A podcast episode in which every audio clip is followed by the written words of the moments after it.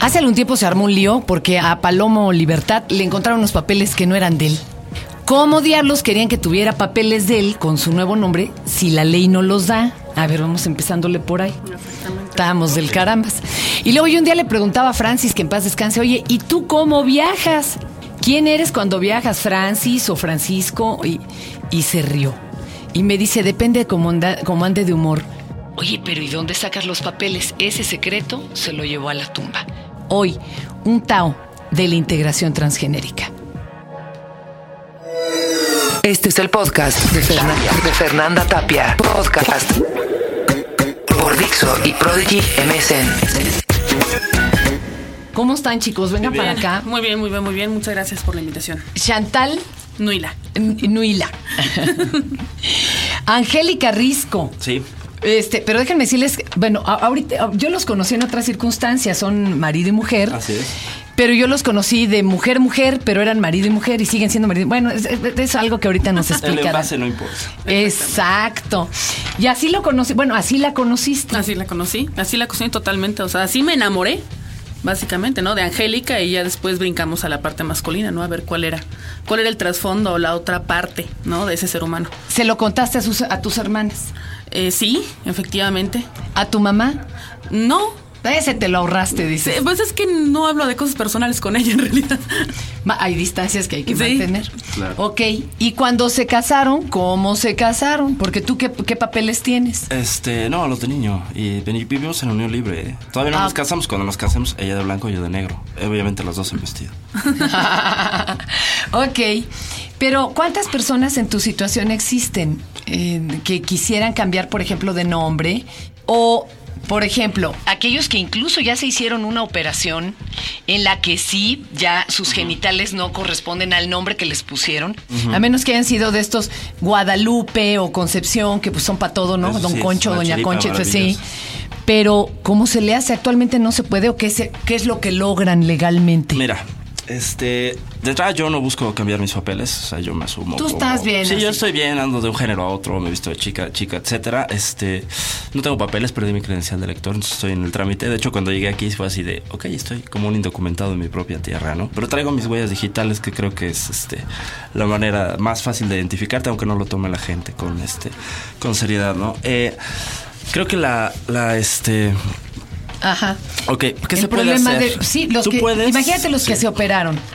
Qué hacen Mira, viven una realidad súper difícil porque no pueden justificar una identidad legal con papeles, ¿no? qué procede a ver ya ¿Qué te procede? operaron vas al registro y te ponen algo en tu acta Eh, eh, haces una demanda de juicio este, del- de, tu acta y tarda años, es carísima, y lo que hacen es una cuota al, al calce que dice, el que antes se llamó José Alberto, ahora pasa a llamarse Josefina, y es en rojo, y entonces me llega a pedir papeles con, ese, con esa nota que es este discriminadora, ¿no?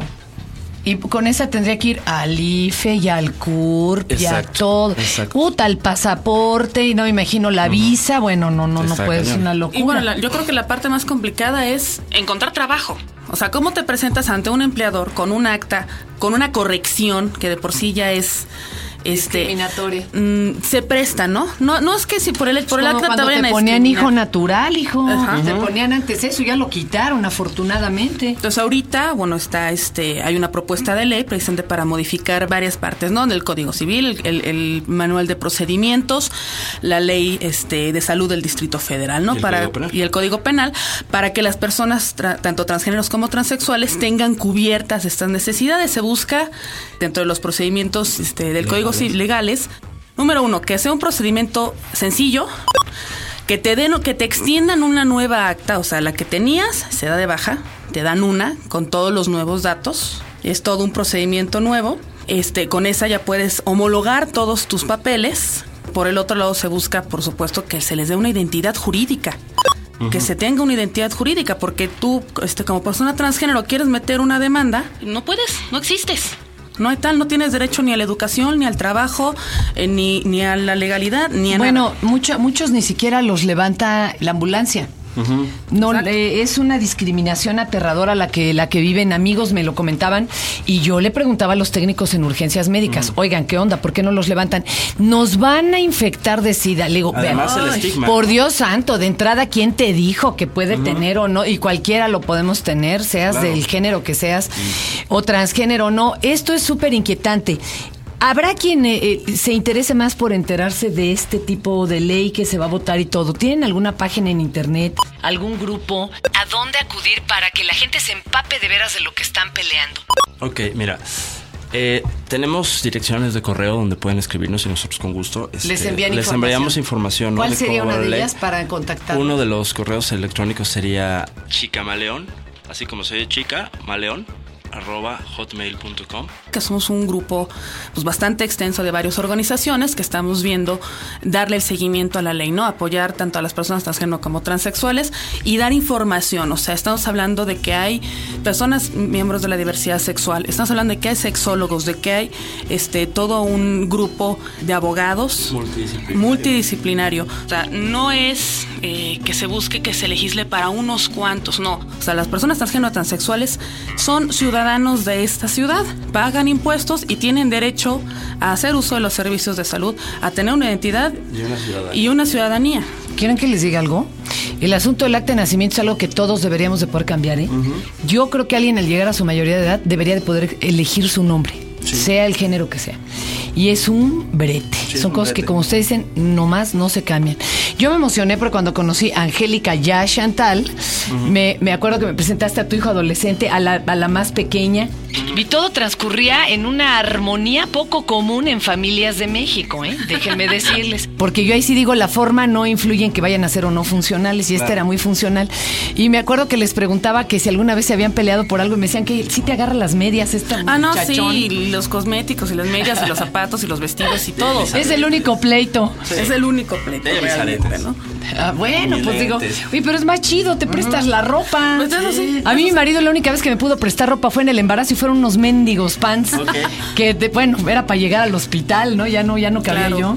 Pero a ver, y alguna cosa que ahora todavía los siga manteniendo juntos porque como todas las parejas han sufrido altos y bajos y han han pues visto incluso la posibilidad de separarse, ¿qué los hizo regresar? ¿Cómo le hicieron? Pues ahora sí que compartimos nuestros proyectos de vida, compartimos también nuestros proyectos de trabajo, este pues de tenemos activismo, de activismo. de rock, porque tenemos una banda aparte de hay rock. una banda de rock por ahí, entonces este es como como todo un mundo, ¿no? O sea, estamos vinculados no nada más porque nos gustemos, ¿no? O porque tuvimos hijos y no, no, no, o sea, todos nuestros proyectos de vida van conjuntos y nos apoyamos y nos hacemos eco, o sea, si no lo comparto yo con él, con ella, pues no me sabe.